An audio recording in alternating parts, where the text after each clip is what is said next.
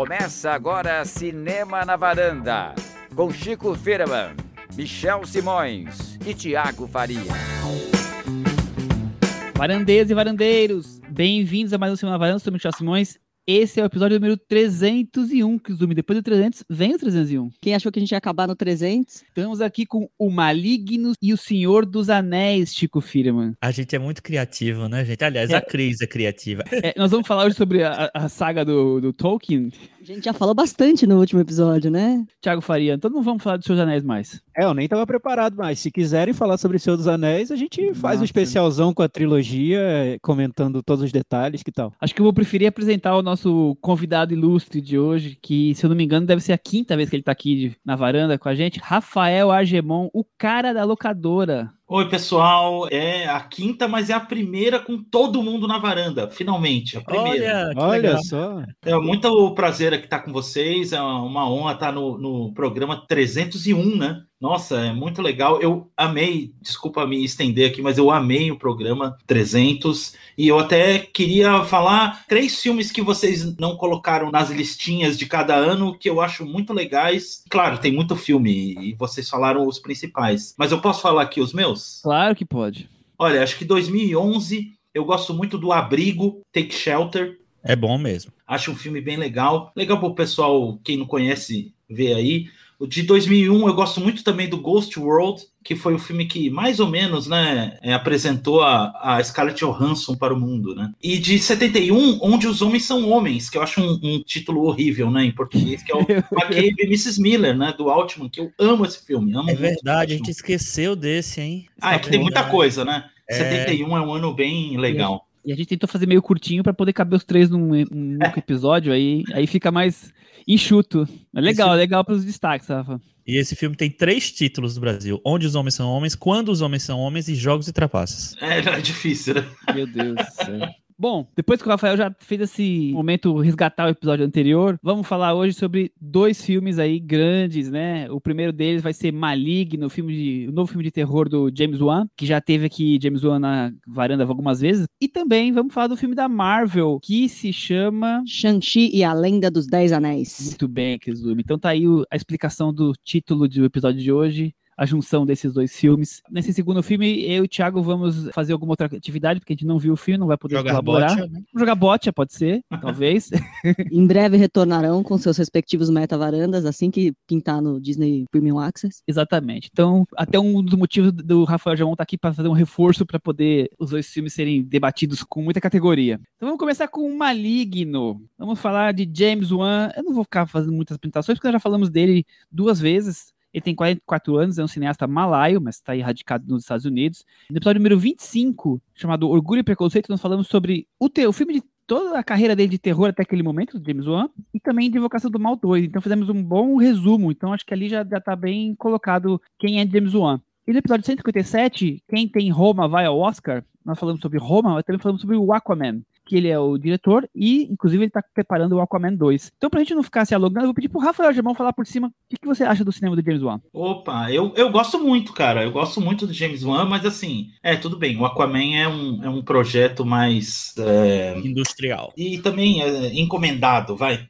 Não é tão pessoal assim, né? Talvez esse dois tenha mais um pouco de cara dele. Mas gosto bastante, cara. Eu acho que ele é um diretor dentro do gênero horror, né? Dentro do cinema de gênero, um dos principais da atualidade. Ele virou uma grife, né? O 11 filme Grife dele. mesmo, né? Ele, ele virou um, um toque de Midas, né? Onde ele toca assim, é sucesso, ou pelo menos se torna uma franquia, né? Então ele, para quem não conhece, ele é o diretor de Invocação do Mal, de Sobrenatural, Jogos Mortais, Gritos Mortais, Velozes e Furiosos 7, só o 7. Então ele tem uma carreira aí de respeito. Vamos partir para a sinopse. Logo após um episódio de violência doméstica e a morte de seu marido, Madison Annabelle Wallace. começa a ter visões apavorantes de pessoas assassinadas e fica cada vez mais envolvida nos crimes que são bem reais. Tiago Faria, é um filme meio fora de controle? Bem reais os crimes, Michel? Agora eu vou ter que, vou ter que rever aqui na minha cabeça. Será que são bem reais ou não? Essa é a questão que fica no, no início do filme, né?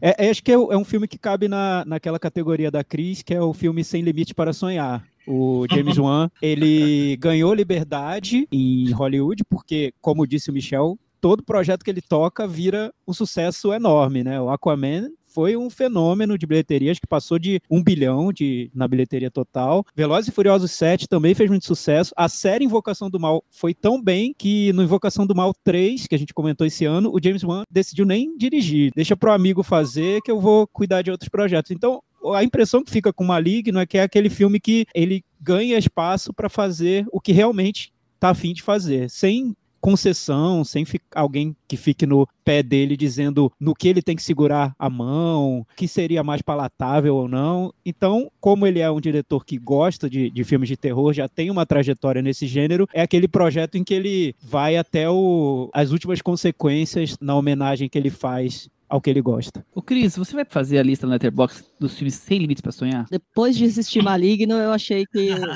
merecia criar uma lista, porque tem que ter Maligno encabeçando essa gloriosa lista dos 100 Limites para Sonhar, porque tem todos os ingredientes de um filme que começa aparecendo que vai ser um filme com um pezinho na, na realidade, quando você vê, ele tá longe, tá perto do sol. Chico, perto do sol, eu já não sei nem o que quer dizer isso. Entra aí na conversa. Quer dizer que ele tá longe, longe da vida, né? Enfim, eu concordo com tudo que o, o Thiago falou. É um projeto pessoal do James Wan. Ele fala que é um filme que ele fez para os fãs de, do filme de terror. Um filme que ele passeia por vários subgêneros do filme de terror, junta tudo numa caldeirada só e faz um filme que me lembra muito dos filmes dos anos 80, dos filmes do, do Larry Cohen, que eu acho que tem uma influência ali de, de, de vários momentos da carreira do Larry Cohen, que é um diretor que também era meio sem limites para sonhar. O meu querido Rafael Germão, filme de monstro, diálogo, slasher, horror japonês anos 2000, Casa Mal Assombrada, o que, que é maligno? É tudo isso, é tudo isso. Eu gostei muito da classificação da Cris, né, que ele voou muito perto do Sol. Ele, é, é, ele quase se transformou num Ícaro, né, que voa muito perto do Sol e acaba dançando, mas no caso do James Wan, não. Ele voou bem perto do Sol e continua voando. De um jeito muito bizarro, como você falou, que mistura tudo. Também achei que o Chico disse muito aí, tem tudo a ver. Um caldeirão de referências que ele jogou da forma que ele mais queria, se divertindo. E o produto final é um filme divertido. É, em entrevistas ele fala que ele é um filme de fã de horror para fãs de horror. Diz claramente que ele estava muito preocupado com o estigma de ser o diretor de filmes de terror de sustos, uma que ele já teve anteriormente de ser o filme do diretor de filmes de terror de torture porn, né, que seria os Jogos Mortais, e que ele quis fazer algo diferente. E é, realmente o Thiago ele fez algo diferente, né? É, acho que faltou aí, você bem lembrado, viu, Michel? Acho que faltou o torture porn nesse filme. Cadê o torture porn? É, ele... o, próprio, o próprio diretor tá, tá renegando um pouco as origens dele. Imagina, é o cara que criou os Jogos Mortais é a grande série de torture porn dos anos 2000, né? Não tem outra. Foi, foi, essa foi sem limite para sonhar e, e, sem limite para ferir nossas sensibilidades. Chegou num ponto. Eu lembro de uns jogos mortais que eu vi no cinema que eu queria abandonar a sessão. Falei, não, já deu para mim, não, não quero mais, já, já ok, entendi onde vocês querem chegar, vou embora. Enfim, eu, eu o James Wan deixou isso um pouquinho para trás, o, o torture porn. O, o que ele faz nesse filme, e assim, pensando no filme, depois de ter visto, acho que poderia ter dado muito errado, porque quando você quer homenagear vários gêneros de horror, pode parecer no final um resultado frio, né? Porque você pega um pouquinho de um gênero, um pouquinho do outro, e depois costura tudo e no final entrega para o fã de terror, pode ficar sem unidade. Eu, o que me impressiona mais é como ele conseguiu unir tudo isso num filme que faz sentido, que tem uma coesão ali interna. Refletindo sobre o filme, tem Casa Mal Assombrada logo no começo, tem influência de, de terror japonês, né, porque parece ter espíritos na casa mal assombrada logo no começo do filme. Tem o, o serial killer que liga no telefone ameaçando, tem os detetives investigando um caso que pode ser macabro, mas que talvez não seria. Tem o horror do corpo em transformação e que lembra muito os filmes do Cronenberg nos anos 80. Bem, tem de tudo se você for destrinchar o que vem no filme, mas o resultado é coeso. Era para ser um Frankenstein, né? E não é. Eu também acho que não é. Ele consegue ser bem coeso, Chico. Eu acho também. O risco era muito alto, assim. Mas é um risco que ele pagou para correr mesmo, porque ele queria fazer esse filme. Eu acho que ele tava, ficou muito preocupado em estar tá fazendo filmes cada vez maiores e mais industriais, vamos dizer assim, né? Porque ele vinha do Aquaman, antes ele tinha feito Invocação do Mal 2, enfim, sobre sobrenatural. Todos eles, por mais que, que alguns sejam projetos mais dele mesmo, são filmes mais industriais. E esse filme é um, assim, vou pisar no acelerador até onde eu quiser. E aí ele, ele vai realmente, assim. E é um filme para fã mesmo, é um filme para fã. E é um, é um filme, eu acho que ele junta tanta coisa, passeia por tantos gêneros, as chances de dar errado eram grandes, assim. E eu acho que ele consegue equilibrar muito bem. E isso, para mim, foi uma surpresa, porque é um filme que eu acho que qualquer outro diretor talvez não fosse capaz de equilibrar esse passeio por esses gêneros, assim. Eu acho que ele vem trazer vários elementos do óbvio para tentar criar coisas que não são óbvias, né? Por exemplo, a casa que a personagem principal mora é totalmente o clichê da, da casa de filme de terror.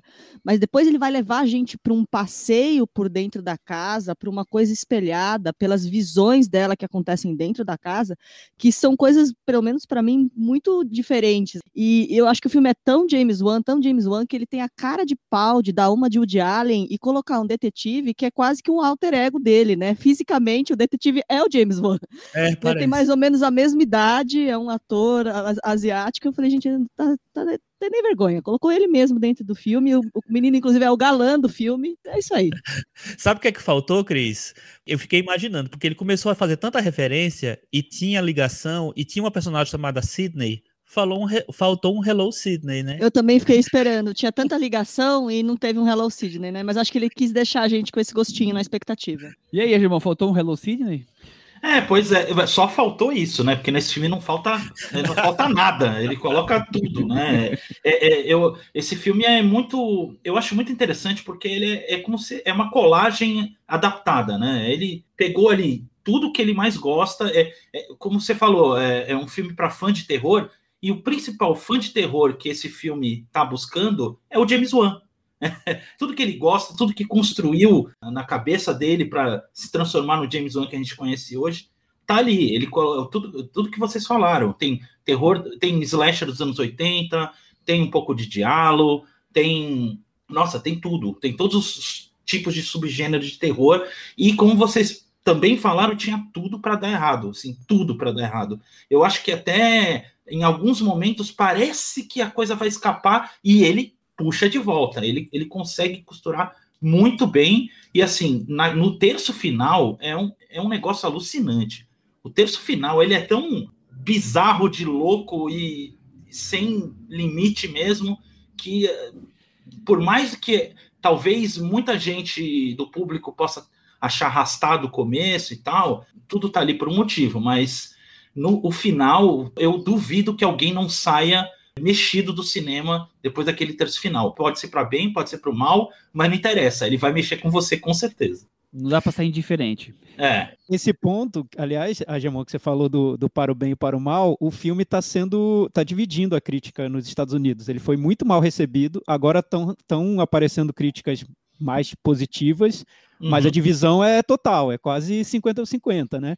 Então, acho que vem muito de, desse aspecto do filme para quem já conhece as regras do jogo. Para quem está esperando algo um pouco, com um pouco mais de pé no chão, eu acho que vai ser inevitável a decepção no final. Então, assim, é, é interessante para quem está ouvindo esse episódio, porque aqui na varanda todo mundo gosta de filme de terror, todo mundo entende de onde está vindo essas referências, o que, que o James Wan está querendo fazer, quais são os. A falta de limites está estão dentro de limites do, do cinema aliás, bem definidos, estão todos lá.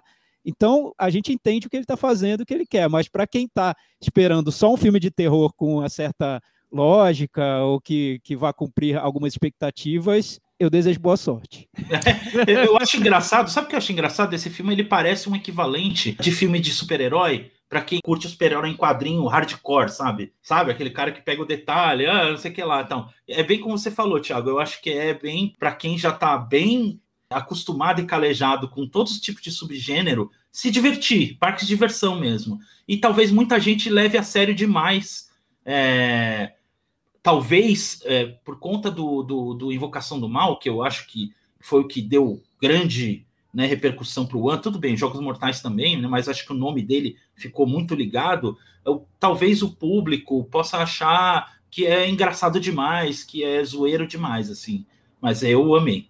É, então, Rafael, eu concordo, porque o público do Invocação do Mal, o James Wan criou um filme de terror com muito pé, até, até na, na, estética do filme, no pé de um cinema mais sério, né? De um é. cinema até que poderia ser oscarizado, com, com detalhes técnicos muito bem cuidados, de, dentro de, um, de uma gaveta mais respeitável, digamos. Então, acho que o fã da Invocação do Mal talvez leve um susto com esse filme. O filme dele que eu acho que mais se aproxima do Maligno é o Sobrenatural, porque o Sobrenatural foi um filme que, para mim, ele já deixou um pouco o, o sonho correr solto, as influências de terror ficarem mais, mais livres. Já a Invocação do Mal, não. Eu acho que é um filme que ele que ele prende mais, mais no que seria uma referência um pouco mais respeitável. Clássico, né? clássico, é, é, é, um filme mais clássico, Invocação do Mal.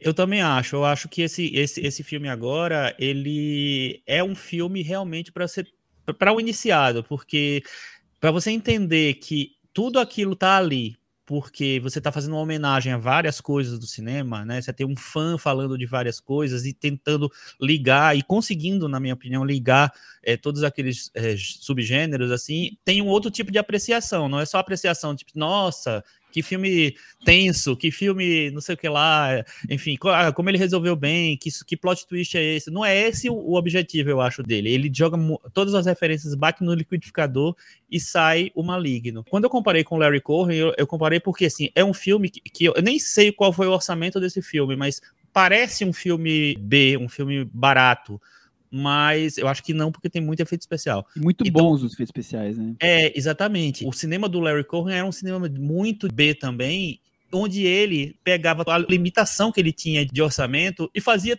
tudo o que ele queria, assim, sem nenhum problema, assim. Então, assim, mesmo que parecia muito distante do que ele poderia conseguir com aquele orçamento, ele vai, não quero nem saber. E eu acho que esse filme é, é, é bem isso, assim. Vou fazer tudo, não vou ter muitas regras aqui, não vou misturar todos os gêneros assim. Eu acho que é um grande, uma grande homenagem a muita coisa. É muito doido como realmente deu certo. E eu vejo é... como além de, além de homenagens pontuais ao, ao, gênero, eu noto que o filme é um comentário sobre o que seria a essência do gênero, né? Porque você tem uma, uma personagem que está atormentada e a gente vai descobrir que por motivos bem plausíveis mesmo, esse tormento não é à toa que está acontecendo e que e o filme em si é um, um, reflexo desse tormento da personagem, que é a essência do cinema do terror, que é colocar em imagens o que seria todo, todo esse distúrbio psicológico de, que vem de fantasias, de traumas, enfim, medos.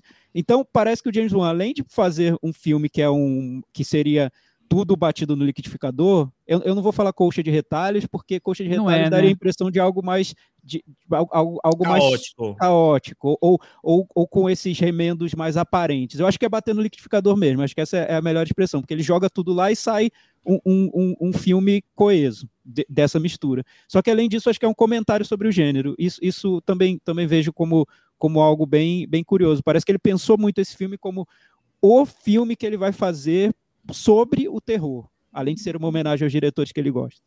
E tem uma coisa que é interessante, que assim, nesse filme, que é um projeto pessoal, que é uma coisa mais, mais dele mesmo, ele que sempre trabalha com estrelas, escolheu atores desconhecidos. A liberdade é completa mesmo, né? E o plot twist é que a Annabelle Wallis, que é a protagonista, é loira de verdade. E fala português. Você viu ela falando português? Ela fala português de Portugal. Ah, é? Engraçado. Olha, ela é inglesa. O detetive também é inglês. Eu vi um vídeo dela falando do filme para os fãs brasileiros e ela fala um português excelente, só que de Portugal, com aquele sotaque. Oh, maravilhoso. Eu adorei ela se chamar Anabel. Quando começou o filme feio, estrelado pela Anabel, eu falei, perfeito, vamos lá, vamos ver o filme de terror estrelado pela Anabel. E com essa peruquinha, ela tá a cara da Jéssica Chastain em alguns enquadramentos, não tá? tá. E cuidado, tá. com, cuidado com o sovaco, então. O que, que, é isso?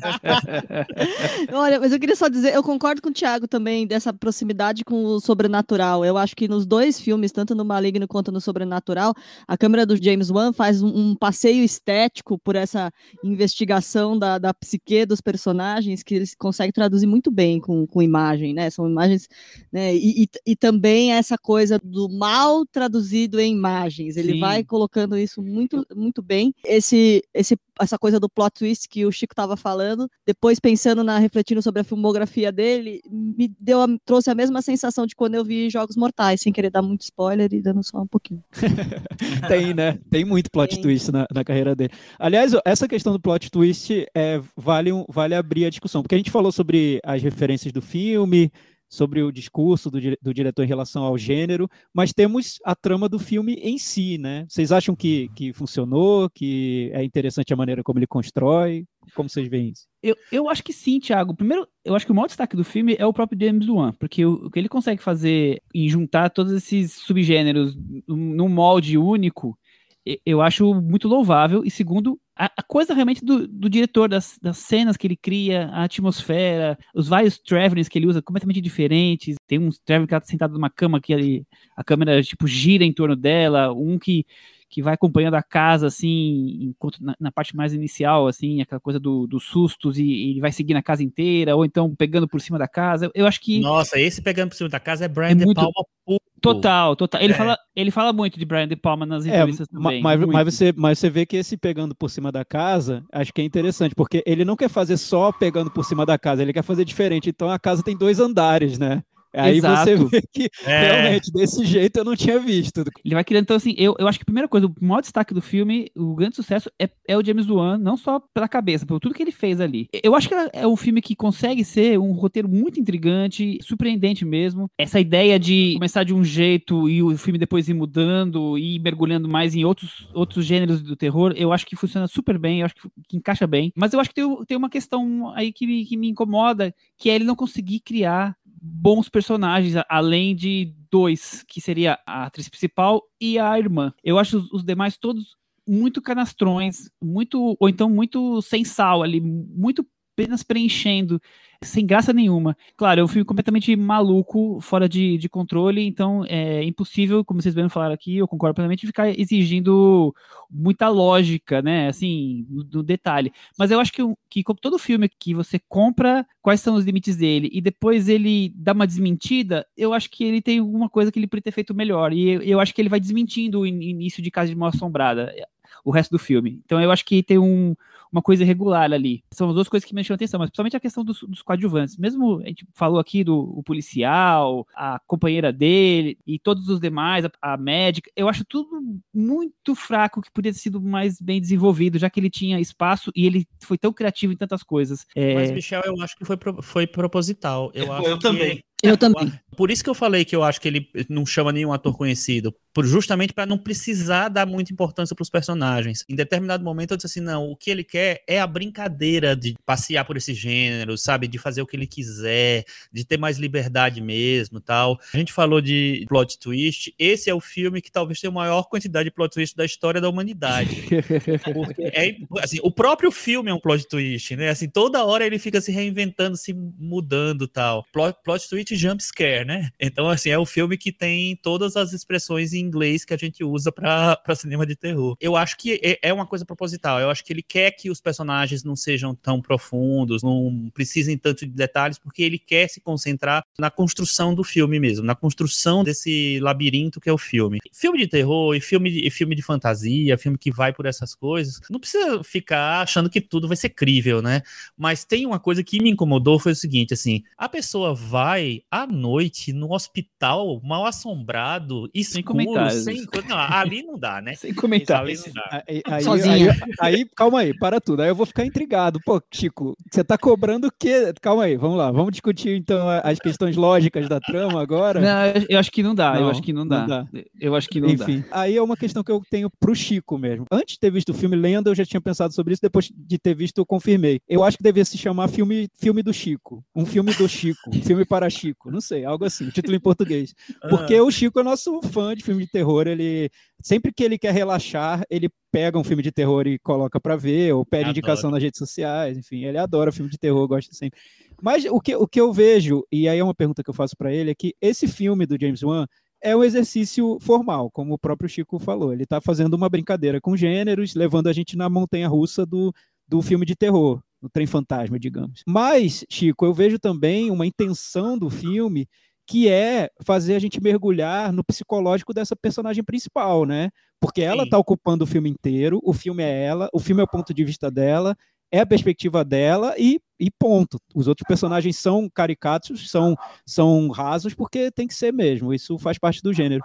Você acha que dá conta disso também? Porque eu vejo um filme muito mais forte no exercício formal do que na definição dessa personagem. Como você vê isso? O que eu acho é o seguinte, assim, a partir de determinado momento, quando eu comecei a, perceber é, que a, o objetivo do James Wan era muito mais a brincadeira, eu comecei a dar menos importância para a personagem em si. Talvez eu tenha, eu tenha dizendo, não, ele, ele foi até onde ele poderia ir com essa, com essa personagem, assim. Eu não sei se ele, se ele consegue ser tão profundo, porque eu também não sei se ele quer ser tão profundo. Eu acho que ele quer apenas assim fazer a cama para ele poder é, brincar. Mas eu acho que funciona para mim. Eu acho que funciona para mim. A gente viu tanto filme, né, ao longo das nossas vidas, assim, tanto filme que tenta se aprofundar e é raso. Eu acho que esse filme ele tenta equilibrar as coisas. Eu não sei se ele quer ser tão profundo assim, mas ele quer, acho que só pelo menos ter o, o, o necessário para poder possibilitar essa brincadeira do, do James Wan. Então, mas aí, ó, por exemplo, falando dessa cena do hospital,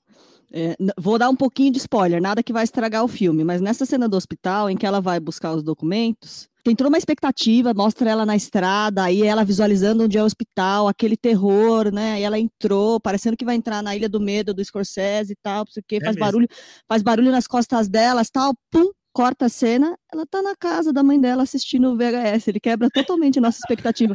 Não, não, tem assim, nossa, agora como que ela vai sair desse hospital? Sei lá que o Leonardo DiCaprio vai ter que levar ela no barquinho e tal. Não tem. Ele simplesmente falou, quebrei a sua expectativa, deu tudo certo. Exatamente. Então é isso, Aliás, esse é o limite para sonhar. Acho muito boa a construção cenográfica do hospital, que é um castelo na beira de uma praia, em cima de uma montanha. Linha do medo do Scorsese. Quem e ela para hospital, o né? carro né? a 5 centímetros do abismo, gente. É, é. Exato. Aquilo é ótimo, aquilo é ótimo. Eu achei ótimo isso, aliás. Eu achei também, achei incrível. E, e, ela, e, e ele constrói tudo isso para não ter a saída dela. Eu achei sensacional. Exatamente isso que eu quero falar, assim. Essa coisa de parar o carro a 5 centímetros do abismo é justamente dizer assim: eu não tô nem ligando se você vai achar que é, não, é, dá para acreditar nisso, que é sem sentido. Exatamente assim, não tô nem ligando, eu tô fazendo o que eu quero. E, e, vem muito a calhar no filme ter uma exposição sobre o passado da cidade, né, de Seattle, no subterrâneo da cidade, e dentro dessa exposição ter um ambiente de passado mesmo. Então, no momento do filme, os personagens estão lutando em meio a carruagens,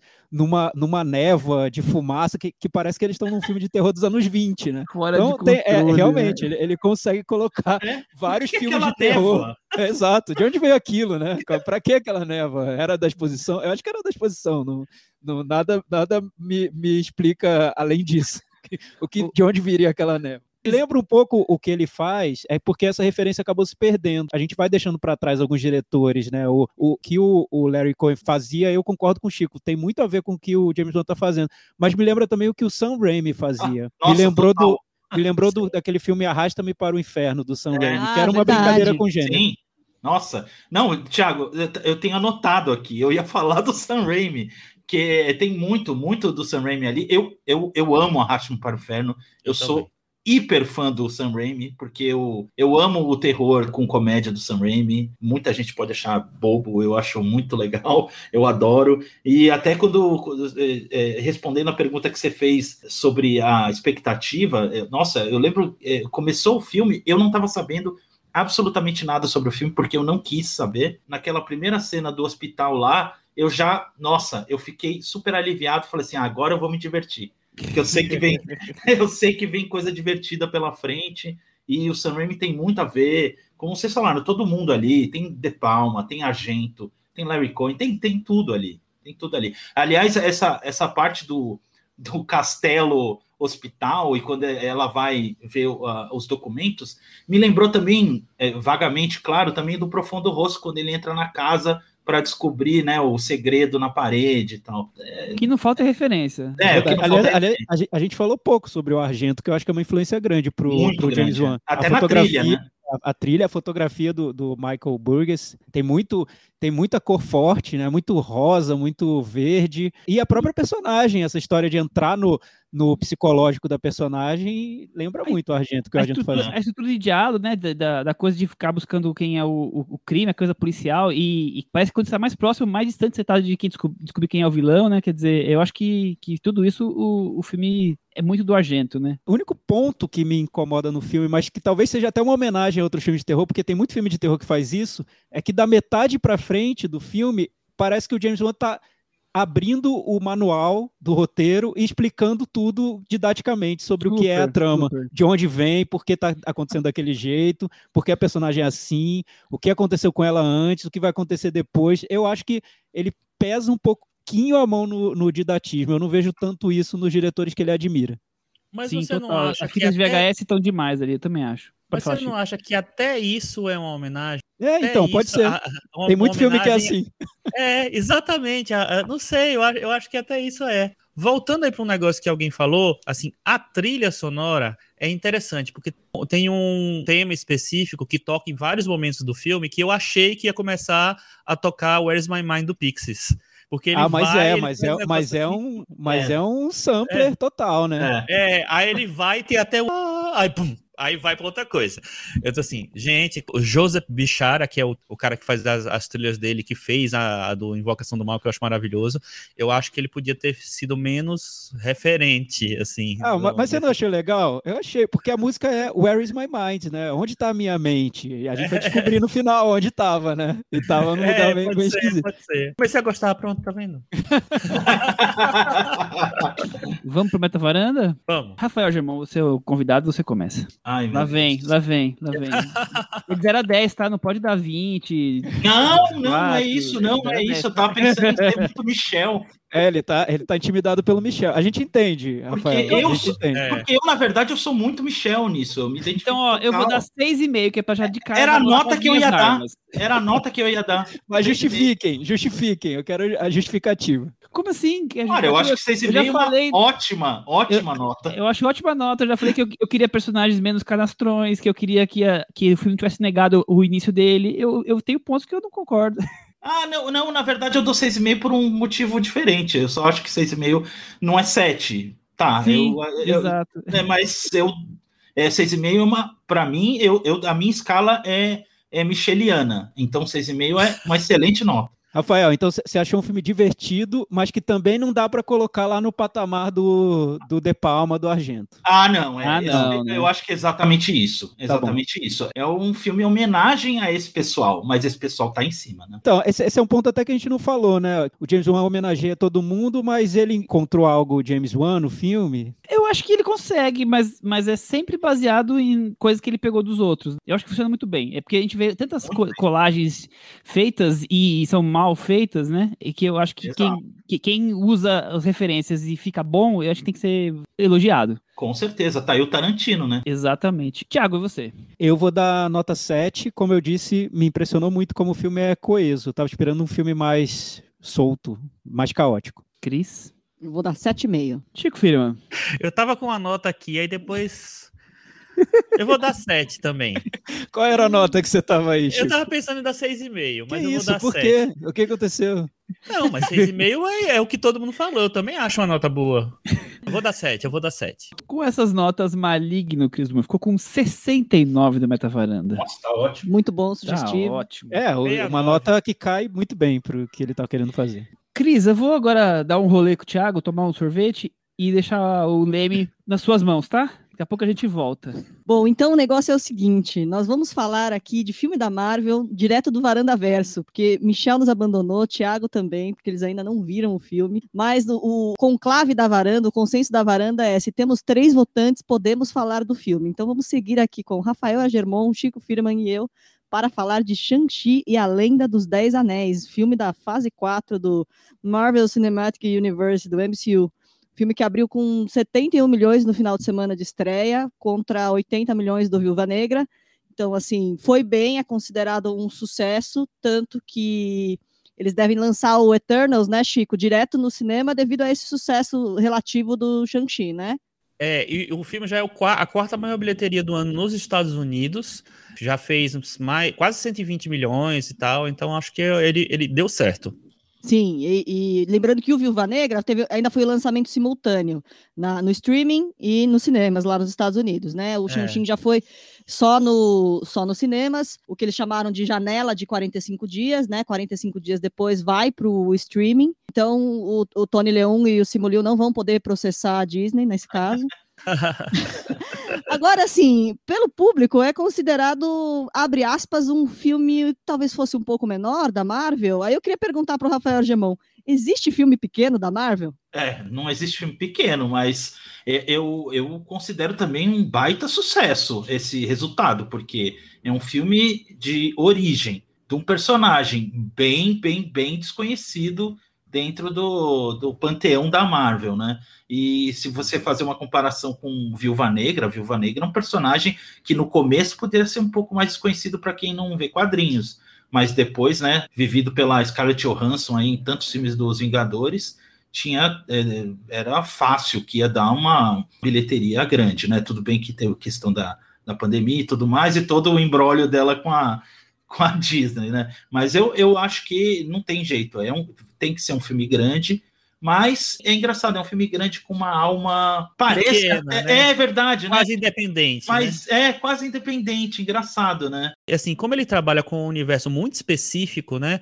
É, um, um herói, um dos, dos poucos heróis que já estão há muito tempo na Marvel, que são de origem oriental. Tem todo um background de mitologia oriental, de lendas e etc. Então tem vários conceitos que, assim, ficam mais à parte, vamos dizer assim, no universo. Então tem a cultura oriental ali, é uma coisa um pouco mais específica mesmo. Mal comparando, porque os personagens não são tão, tão comparáveis em termos de popularidade, assim, é como se fosse um Pantera Negra por, por conta dessa coisa desse mergulho numa cultura específica, né? Só que o Pantera Negra era mais conhecido, é um personagem mais que atravessa vários grupos da Marvel, enfim, tá- é, já foi Vingador e tal. O, o Shang-Chi, que é o mestre do Kung Fu, ele é muito mais específico nas historinhas dele, então é mais é mais fechado realmente assim. Então eu acho interessante a Marvel ter bancado esse personagem, um longa de- sobre esse personagem. Com certeza tem uma questão de representatividade aí de Ah, opa, vou mergulhar nesse público também, claro. que é, que é muito interessante eles, eles abrirem para isso. Mas é um filme que poderia não dar muito certo, podia ser mais. ah, o, o público podia não, ter comprado tanto assim, mas comprou, né? Ah, com certeza. Eu, é engraçado, é, ele, ele é muito comparado com Pantera Negra, tanto por conta do negócio da representatividade tal, mas como você próprio falou, o Shang-Chi não tinha aparecido em nenhum outro filme da Marvel. Mesmo para quem não leu o quadrinho nunca e, e viu Pantera Negra, o Pantera Negra já tinha aparecido num filme anteriormente. Então, olha, eu acho que o resultado foi bem legal e interessante é que poderia ter dado muito errado, porque eles mergulharam assim, mergulharam, né? Mais ou menos, né? Devagarinho, mas é, eu, eu acho que eles acertaram demais, demais no casting e principalmente no Tony Leung. Tony Leung, eu engraçado vocês falaram, discutiram isso, acho que foi um, um ouvinte que perguntou é, no episódio anterior ao 300, no 299, né, do, se você, que filme do ator que você vai ver só pelo ator? Eu responderia Tony Leung. E acho que o Thiago até falou que tem esse negócio parecido aqui com o Darim, né? Realmente, todo o pessoal vai, vai ver o filme, qualquer coisa do que o Darim faz, sei lá porque ele tem alguma coisa. E o Tony Leung, eu acho que tem isso. Além dele ser um excelente ator, eu, eu não sei o que, que ele tem. Ele tem essa energia aí dos anéis aí nele mesmo ele passa uma coisa que eu não sei explicar, cara. Ele tem, ele atrai você. Ele eu olha e a Cris somos fãs, Fãs número um demais. também. São eu, eu sou um. muito, eu sou muito. Ele olha para mim na tela, eu falo, putz, meu, eu tô É. atraído. Eu, Que homem! é, cara, eu quero ir com esse cara para onde for. Não, ô Cris, vo- você que é nossa representante oriental, o que, o que é que você sentiu com, com esse filme? O que é que você achou? Você, você acha que é um filme que, vamos dizer assim, dá conta desse, dessa pretensão que ele tem de, de, de ser um filme que represente o público oriental? Olha, eu não sei se ele dá conta 100%, mas assim, acompanhando as redes sociais que eu sigo, que, né, coisas de coisas mais asiáticas, as pessoas criaram um hype muito legal.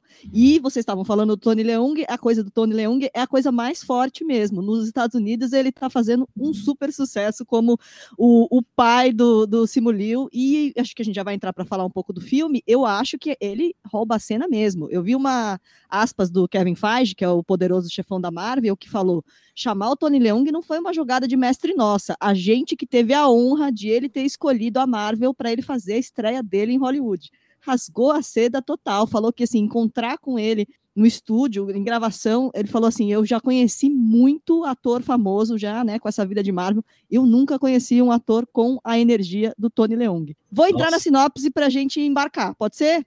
Pode. Vamos lá, Chico.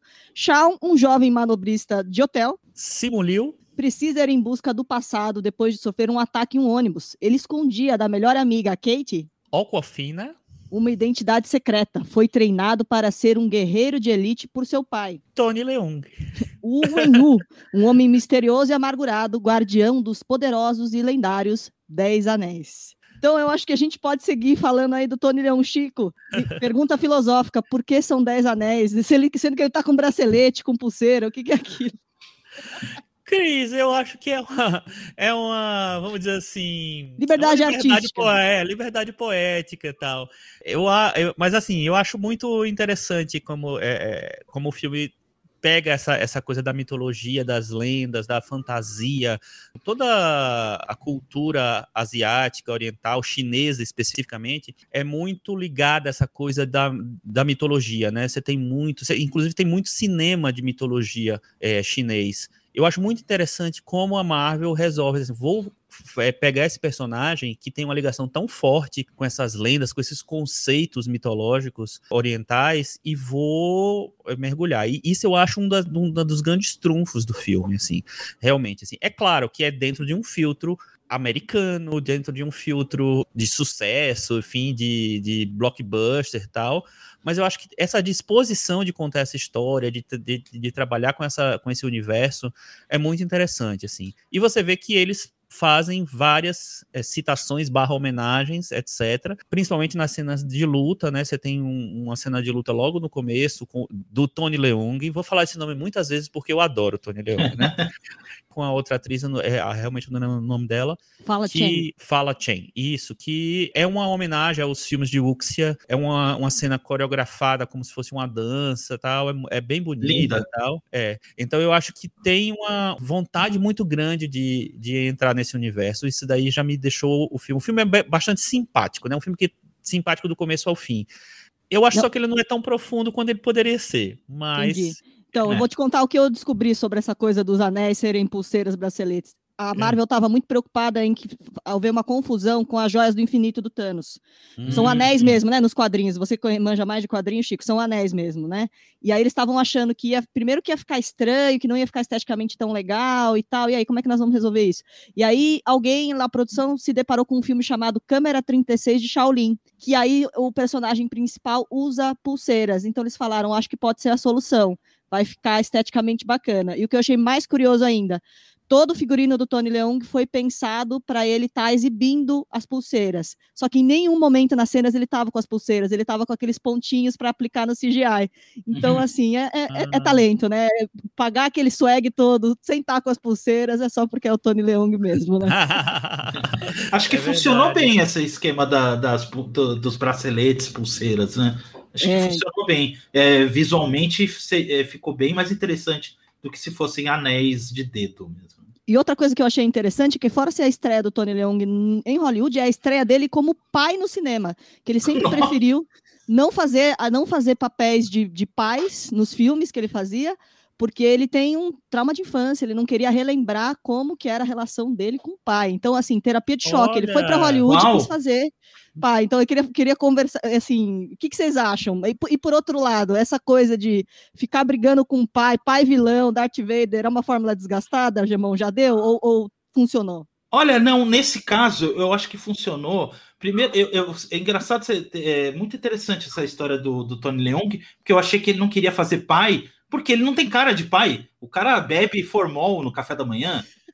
Nossa, é que é isso, cara? Parece que ele acabou de sair do amor fora da pele, direto desse filme. É, eu, eu acho que funciona bem porque é, a história do pai ela é mais desenvolvida. E é engraçado esse filme, porque eu acho que ele funciona muito bem quando os dois estão separados, porque as histórias dos dois têm características muito diferentes. Eu queria muito ver o filme só do Tony Leung, do personagem do Tony Leung, queria muito. Não, mas também queria muito ver o filme só do personagem do Simu Liu, porque eu acho que ele também tá muito bem. A gente tá falando bastante do Tony Leung, porque, cara, é, eu faria que nem o Kevin Feige, né? Eu ajoelharia aos pés dele, porque ele é maravilhoso. Mas eu gostei muito do, do Simu Liu, o galã do Shutterstock, é verdade. Ele, ele, ele, começou, né, fazendo fotos. Ele começou de... fazendo fotos de Gary é, Scott, é, vieram à tona agora, e é legal porque ele tá em, em ambiente meio de escritório, né? É, então, fotos é. de, de apoio, de banco de fotos, e aí tá todo mundo colocando os braceletes, as pulseiras nele nessas fotos e criando memes, né? Então, eu, eu achei, eu também acho que ele foi muito bem no, no filme, e, e o filme, para mim, é, o, o problema desse filme é ele ser muito é, compartimentado, é, não deu tanta liga na, na, na, história de um com a história do outro, porque eu acho que, como o Chico falou, a do Tony Leung tem uma cara mais de é, mítica, Uxia, essa cena da, da luta dele, Uxia é muito legal, e a do Simu tem cara de, de filme de Hong Kong. Tanto que as cenas de luta dele, que são muito legais, principalmente aquela do ônibus. Do ônibus é demais. Muito é. boa. É, aquilo é, é total Hong Kong do senhor Shopee agora. Caramba, esqueci o do, do, do, do filme Ah, do Jack Chan. O Jack Chan, é. Jack Chan, agora ele faz uma da Shopee. Não, né? muito legal essa sua visão, porque eu ia, ia, até perguntar se vocês acham que assim que o Simu foi mal e que o Tony Leung roubou muito a cena. Mas essa sua visão é interessante, de que na verdade os filmes são dois filmes diferentes que estão, na hora que você tenta mesclar, eles não, não, não dão liga. O que, que você acha, Chico? Então, a escolha do Simu eu acho que é um projeto da Marvel para que ele não vire aquele ator impagável, como tipo o Robert Downey Jr. Eles podiam ter pego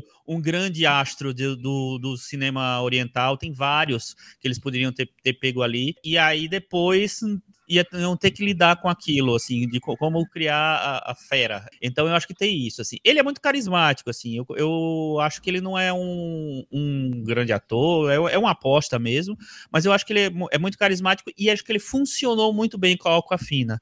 A Aquafina é aquela pessoa que, assim, ela entrou na festa, a festa parou, vira, vira ela, né? E eu é. acho que ela consegue ter uma troca muito bem, deixar as coisas meio equilibradas no, na relação. Então, ela levanta um pouco uh, o personagem do, do Simulio. Eu acho que isso funciona bem, assim. Eu queria perguntar é... uma coisa sobre a Aquafina para vocês, que dando um spoiler, hein, pessoal? Spoiler. É um romance que não acontece, vamos dizer assim, né? Você fica é. na expectativa, estamos num filme da Marvel e não tem nem um, um selinho. E aí? O que vocês acharam? Acharam interessante? Porque é diferente? Tem uma cabecinha no ombro só, assim, no máximo. e olhe lá, e olhe lá. É. Calma que é. vem o dois aí. É verdade, é verdade. É. É, é, é o, o, que, o, é, tudo bem, a, o Aquafina, eu acho que até eles poderiam ter, ter colocado um pouquinho mais de, de tempero ali, de pimenta na relação dos dois, porque senão a Aquafina tá, vai ficar sempre aquele negócio da amiga engraçada, né? É, eu acho até que no terço final da história, que para mim é o pior, é quando desanda a coisa, quando junta as duas coisas e fica meio aquele negócio, você não sabe se é fantasia muito louca, se é mais realista, e a, a, o jeito que eles colocaram a Aquafina nessa parte da história não, não me caiu nada bem, assim, mas eu ela tem muita ela tem muito carisma, né, para seguir em frente, para esse personagem crescer e eu também concordo muito com o Chico. Eu acho que o Simulio não é um super ator e tal, mas ele é um cara muito carismático. E eu acho que por isso mesmo me lembrou muito do, do Jack Chan, que também não é um super ator, né? Mas é um cara muito carismático. E aqui vamos para mais um pequeno spoiler do filme. Ouvintes que não quiserem saber mais detalhes podem dar uma puladinha. Uma coisa que eu achei também uma solução interessante é que, exatamente por não ser um elenco com rostos tão familiares para os americanos, seria muito fácil para Marvel chegar e colocar uma participação especial, sei lá, do, do, da Viúva Negra, do Hulk, de um, né, de um super uhum. ícone da, da MCU,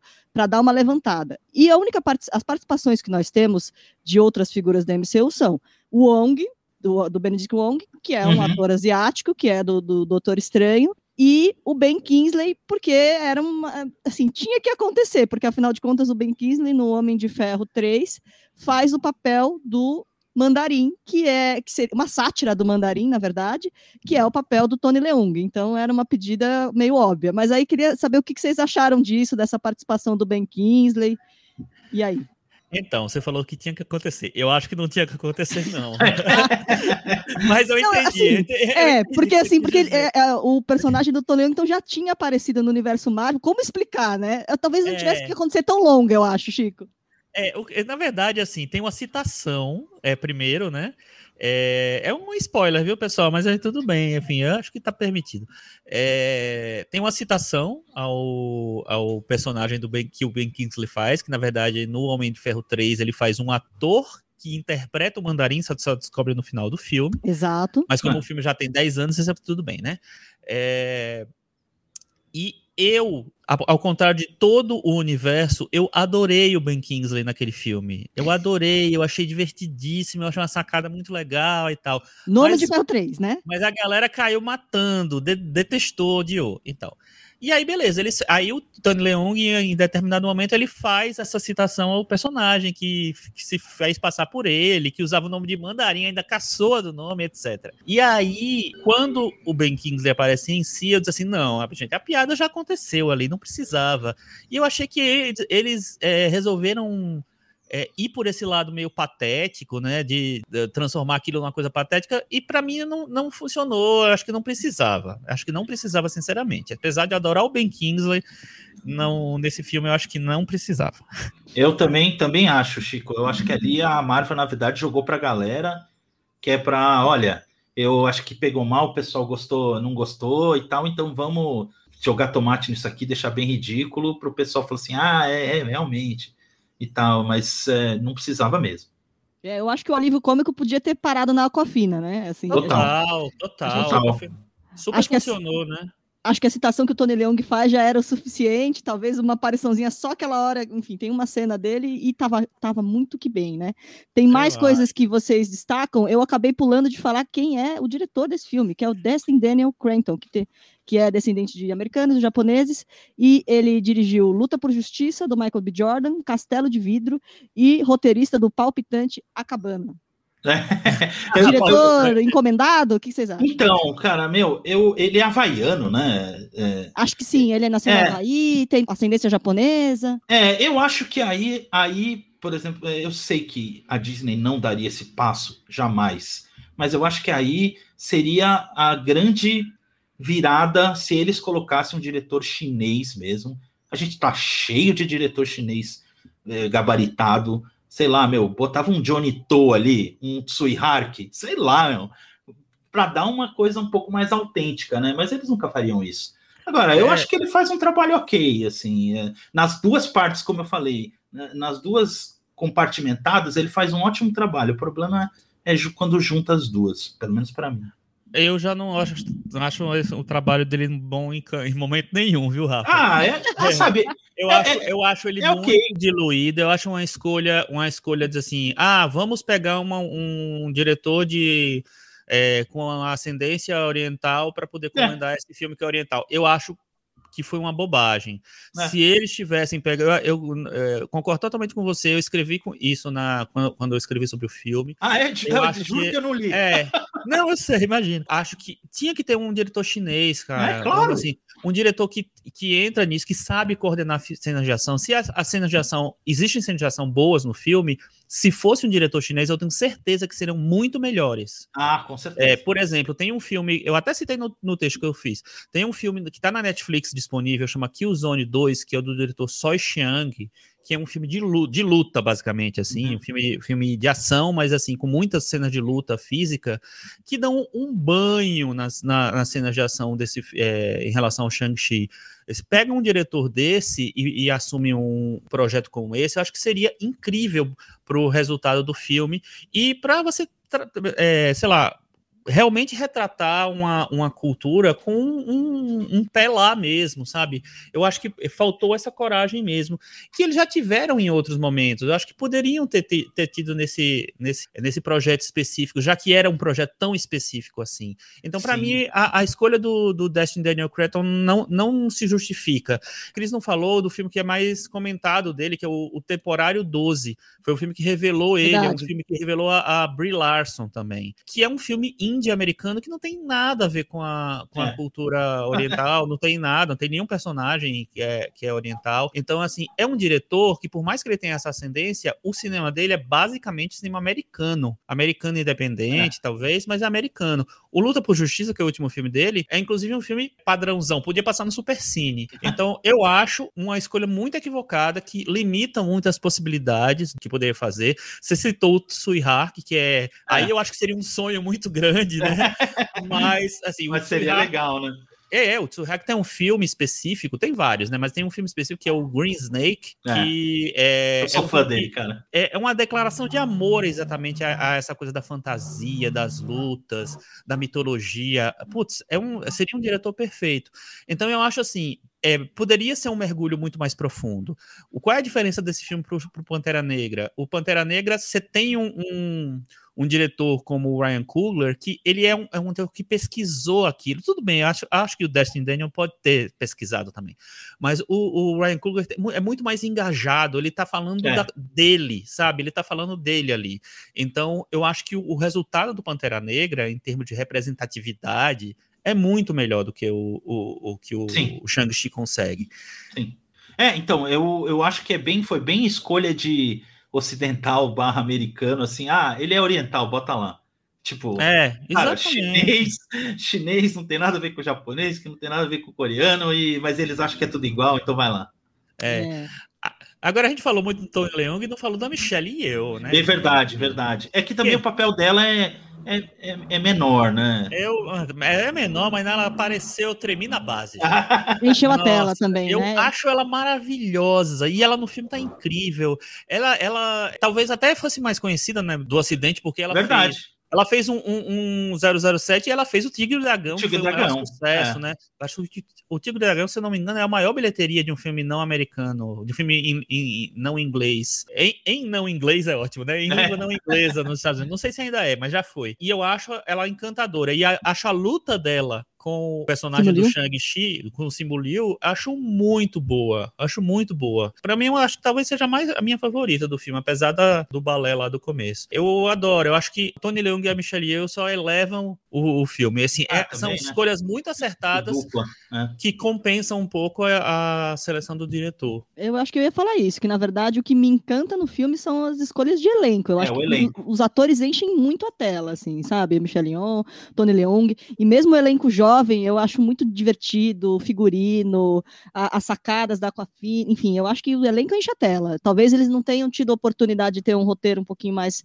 aprofundado, mas eles acho que tem muito carisma ali na tela, acho que nesse sentido tá bem representado. É, eu acho que, que resume é isso, é carisma, é muito carisma numa tela só, e eu acho que é esse é o grande ponto forte do filme mesmo. O elenco, ele carrega o filme, porque não interessa, tem aqueles dragões bizarros lá, doido, que não serve pra nada, só pra fazer efeito especial espetacular, mas você não tá nem aí. Aquele Ah. do dragão de Shihiro é muito maravilhoso. Ah, É o primo, o primo do dragão de Shihiro. eu Aquele acho, é bonito eu acho essa terça parte assim do filme cai demais assim. Também não gosto. cai demais mesmo, ele se perde. Mas assim, é, o elenco é tão. Você fica hipnotizado por eles. Que você. Ah, tá bom, vai, me leva. É, Gente, podemos ir para a meta varanda, então? Podemos. Então, quer começar, Chico? Eu vou dar seis. Eu também vou dar seis. eu, tam- eu também vou dar seis. Ai, todo mundo que precisa chamar o Michel. Não, não precisa! Vai dar 60! Shang-Chi e a Lenda dos Dez Anéis fica com 60. E ficou super bem aqui, gente. Opa! É, ó, falando sério, muita gente me perguntou, pô, que filme é esse da Marvel? Eu não conheço ninguém e tal. E eu falei pra todo mundo, eu falei, ó, é, é- é tudo que Marvel promete, que é você se, se divertir, ter um filminho de ação. Até acho que o roteiro talvez tenha elementos que a gente já viu por aí, mas é isso, os atores enchem a tela, é muito legal. Nesse sentido, eu acho bem, bem bacana. O Chico me perguntou sobre a questão de representatividade. Acho que o mais legal é ter essa, essa diversidade de perfis dos atores, assim. Não são só atores pura e simplesmente de ligados a artes marciais e tal. Acho que tem coisas bacanas nesse sentido no. Verdade. É verdade, Cris. Acho que foi isso então, gente. Maravilha. É isso aí. Ficou na varanda, então, hein? Ficou na varanda. Oh, ele voltou! É, quando ela falou da varanda, eu corri aqui, mas aí começou a ser tudo nota igual, ficou fácil pra fazer Ficou conta de fa- Até eu consegui fazer a conta. Olha só. Estou aqui de volta para o momento Belas Artes à la carte. O Twist de Streaming, nosso parceiro, que toda semana estamos aqui destacando um filme do cardápio desde filmes alternativos, recentes, outros lançamentos cultos também. A assinatura custa R$ 9,90. Vocês já sabem, não assinou até agora, pode ir lá aproveitar e usar o nosso código Varanda Mês no código promocional, tudo junto, para ganhar um desconto de 50%. E toda semana estamos aqui destacando um grande filme. Já falamos de A Aventura, do Vampiro de Düsseldorf, Contos da Lua Vaga. E eu queria saber, Tiago Faria, qual é o filme recomendado da semana e por que assisti-lo? O filme dessa semana é de um diretor que foi queridinho nos anos 80, queridinho nos anos 90 e que ganhou um grande prêmio nesse ano. O Chico vai dizer pra gente qual é o filme do Belas Artes dessa semana. Chico, quem é esse, quem é esse homem? Sangue Ruim, do Leo Carrax, que é um filme de 1986, que já tinha essa coisa estranhinha que marca, marca o cinema do Leo Carrax, né? Um cara que é, gosta muito dessa de, de, fazer filmes fora de, sei lá, da realidade, vamos dizer. E tem Michel Piccoli, Juliette Binoche e Denis Lavant, que é o quase o ator assinatura do Leo Carrax, né? E Julie então, Delpy. E Julie Delpy também. Então é um filme que, se você não gostar do diretor, vai pelo elenco, porque ele já tá já tá garantido. O, o Argemão, cometa Harley, vírus matando pessoas que, que fazem sexo sem amor. É. Que, que história é essa, cara? É, pois é. O Cometa Harley é engraçado, né? Eu acho que o, provavelmente o, o Chico talvez lembre bem da, da passagem do Cometa Harley. Ah, eu foi, lembro. Uma, eu lembro. foi uma decepção Nossa. total aqui no Brasil, né? Foi, ninguém viu. Personagens que apareceram na Xuxa, uma família do Cometa Halley lá, fiquei todo esperando o Cometa Halley e foi uma porcaria, foi uma, bo uma bolinha no céu lá. É, que ninguém viu direito. Mas é, então, cara, eu acho que esse filme, o, o Sangue Ruim, ele é, ele é o filme que mais caracteriza aquele, aquela cena, mais ou menos, do cinema do Luke, né? Que, é, que tem o, o Carrax, o, o Luc Besson e o Benier, né? Você quer explicar para alguém como é que é essa cena, você mostra esse filme para ele, né? Ele mistura várias ideias ali de uma forma muito cinemática, prezando muito pela imagem, as cores, as composições de tudo ali, para falar de um sentimento que ele está pegando, né? Um, um, poema do, do Rambo e mistura com essa coisa da AIDS, né? Ter amor e não ter amor, e isso tudo explode numa pequena sequência, mas que virou icônica no cinema, né? Que todo mundo lembra, mesmo sem ter visto o filme. É, Thiago Faria, um filme sobre amor de todas as formas, por mais que seja um filme que tem aí um, uma trama de, de, de sci-fi, mas é, é, um filme sobre diversas maneiras de visualizar o, o amor, né? E como o Rafael já deixou a deixa, tem a antológica cena do Modern Love, né? É, então, Michel, a gente recomenda muito filme aqui no Belas Artes, todos são obrigatórios, por isso até o Chico fica dizendo que, ah, parece que a gente está se repetindo, dizendo que o filme é clássico. Tá. Esse, esse do Carrá, eu acho que é obriga obrigatório, porque um dos filmes mais importantes de 2021 é um filme dele, que é o Anete, que ganhou o prêmio de melhor diretor no Festival de Cannes, e que daqui a pouco, em novembro, estreia no MUBI, aqui no Brasil eu acho que seria muito interessante que todos tivessem visto o Sangue Ruim antes do Anete, porque tem muita coincidência, muita semelhança entre um filme e outro, apesar de que muitos dizem que não, que são filmes muito diferentes. Eu acho que são filmes parecidos em alguns pontos, principalmente na maneira como o Carrá ele está sempre buscando, e desde o início da carreira era assim, a, a imagem mais expressiva para representar um sentimento, um estado de espírito do personagem. E isso ele mantém até hoje. No Anete tem muito disso, e de maneiras diferentes, mas tem muito disso. Fora que esse filme, O Sangue Ruim, foi o filme que deu a base toda do cinema dele. É, apesar de ter sido o segundo filme da carreira, foi o que deu todas essas bases de, de como seria o cinema que ele iria desenvolver depois, em, em filmes como Holy Motors, Os Amantes de, de, de Pont Neuf, enfim, filmes que, que também foram muito comentados, foram elogiados, discutidos mais tarde. Então, mesmo sendo um filme que em alguns aspectos tenha talvez perdido força, porque está ligado muito aos anos 80, essa época que o, que o Rafael definiu muito bem, é um filme essencial para entender o cinema dele, que está em alta no momento. Fora que a cena do Modern Love, que o Michel só deu uma pincelada, influenciou muita gente, e acho que muitos dos nossos ouvintes conhecem essa cena mais por causa do Francis Ha, que é. por causa desse filme do, do Carrá. Então, vale sim ir lá no Belas Artes e descobrir esse filme. E fora que o filme representa não só como o Rafa falou, essa cena francesa, né, do cinema dos anos 80, como o próprio cinema de arte dos anos 80, né? Eu acho que tem, tem muito, muita coisa que acontecia ali naquele período que tá nesse filme que você pode conhecer a partir desse filme. Sim, eu, eu acho também, Chico. E o impacto que ele teve foi enorme, né? Lendo sobre o filme, ele foi um sucesso de bilheteria no, na França, e as expectativas para o filme seguinte do, do Carrá eram tão enormes que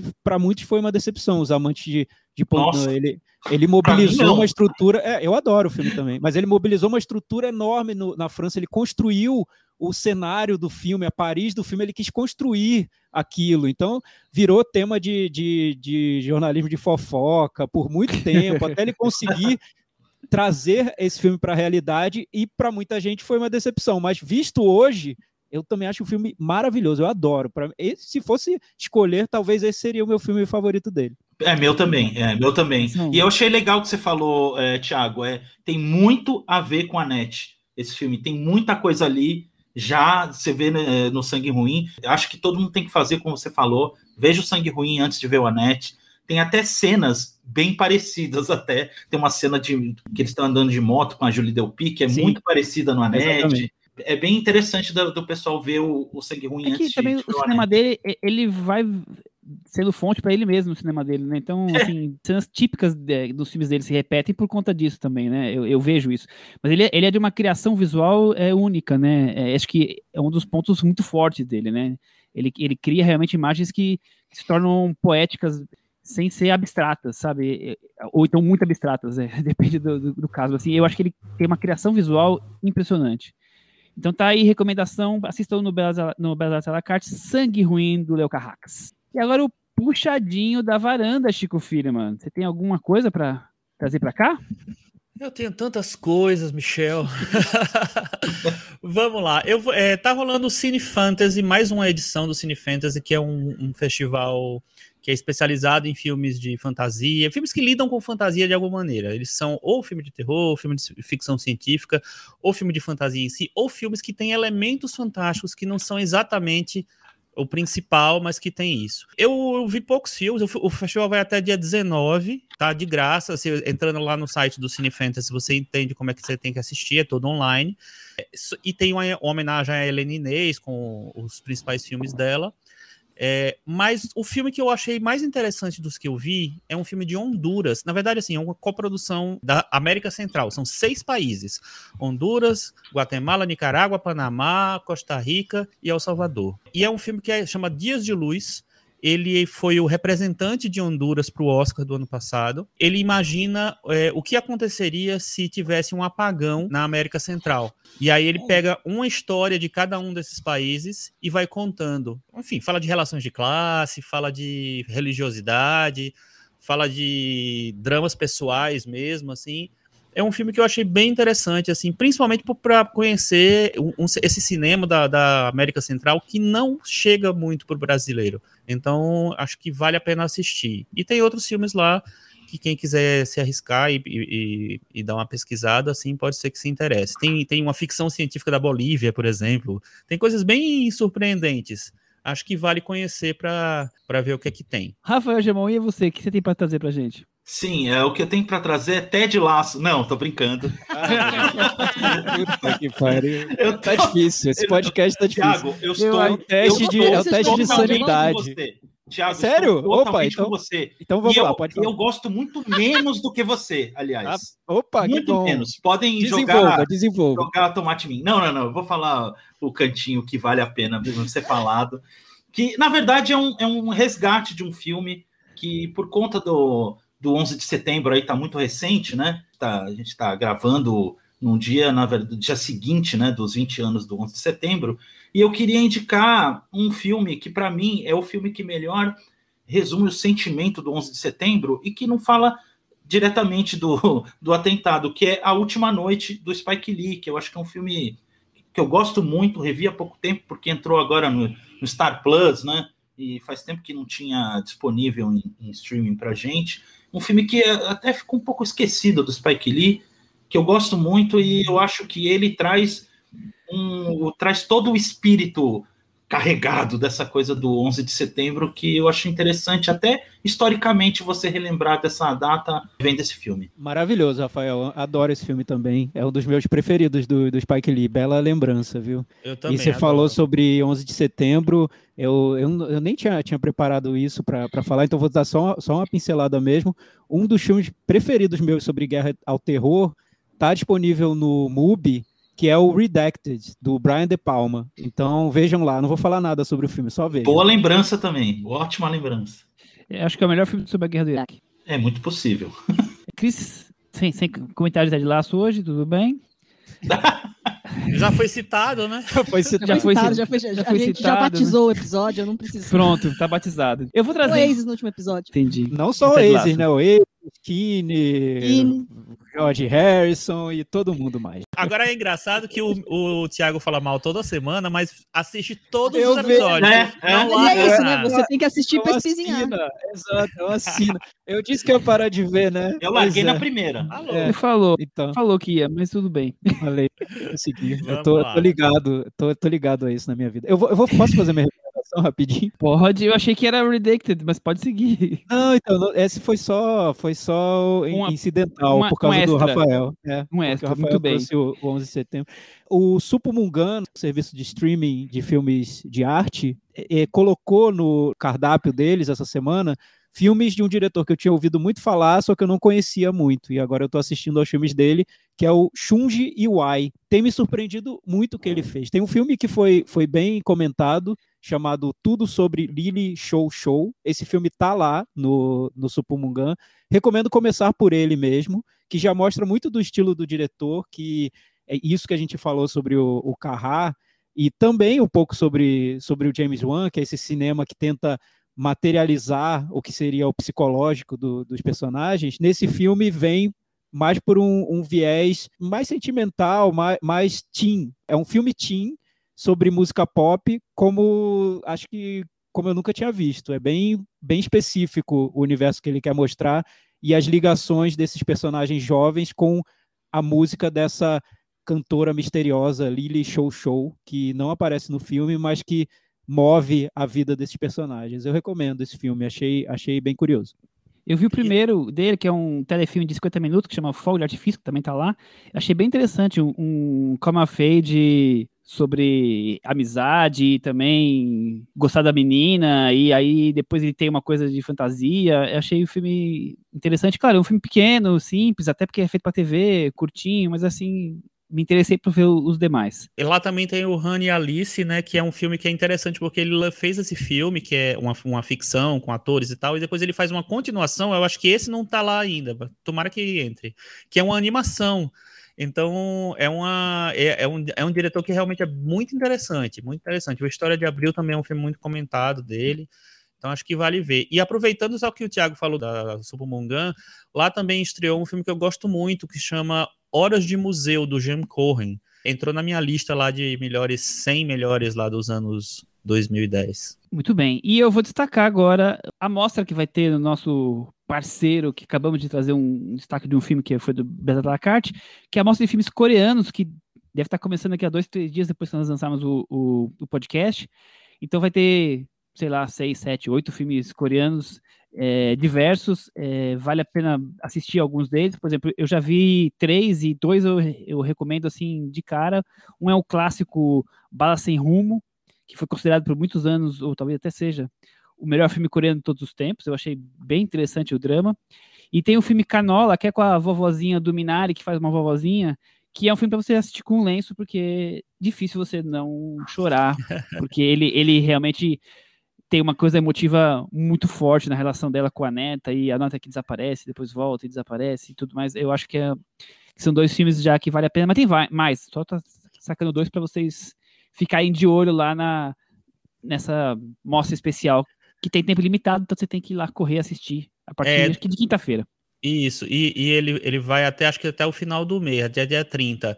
E lá, tá- é, além desse filme é, com a Yoo Jun-yoon, tem mais dois com ela, que são é o Atrizes, que é um filme um pouco mais experimental, e o, a empregada do In Sang-soo, que ela faz uma empregada, não é ela a empregada, ela é uma outra, que é um filme mais que fala de classes sociais e tem um, um pouco de suspense sensual, vamos dizer assim.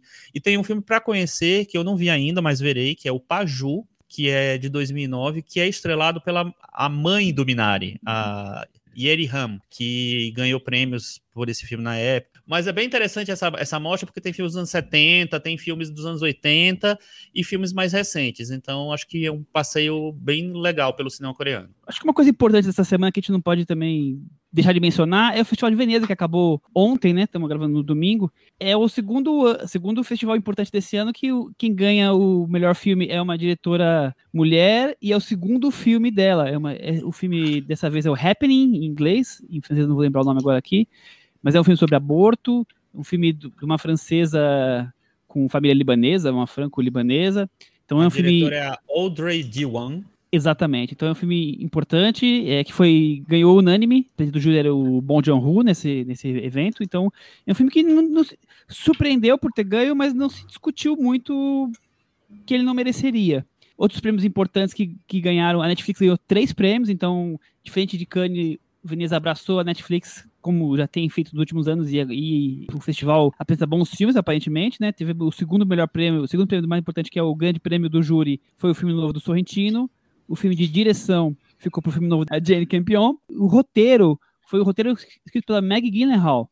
Então são três filmes da Netflix que, que, foram... é a estreia dela de, na direção também. Ela também né? dire... Ah, eu, eu tinha visto é... que ela também é diretora. The então... Lost Daughter. Então são filmes que se destacaram bastante. Parece que foi um festival de, de bons filmes. Vamos ficar de olho aí. O prêmio de ator juvenil foi pro filme do Sorrentino também. Então a Penélope Cruz ganhou a melhor atriz pelo filme novo do Almodóvar, tá então, cotada para o Oscar. Por sinal, Veneza é um espelho bom para o Oscar, então a Jane Campion ganhando direção, ela tem muitas chances de é. aparecer lá em filme e em direção também.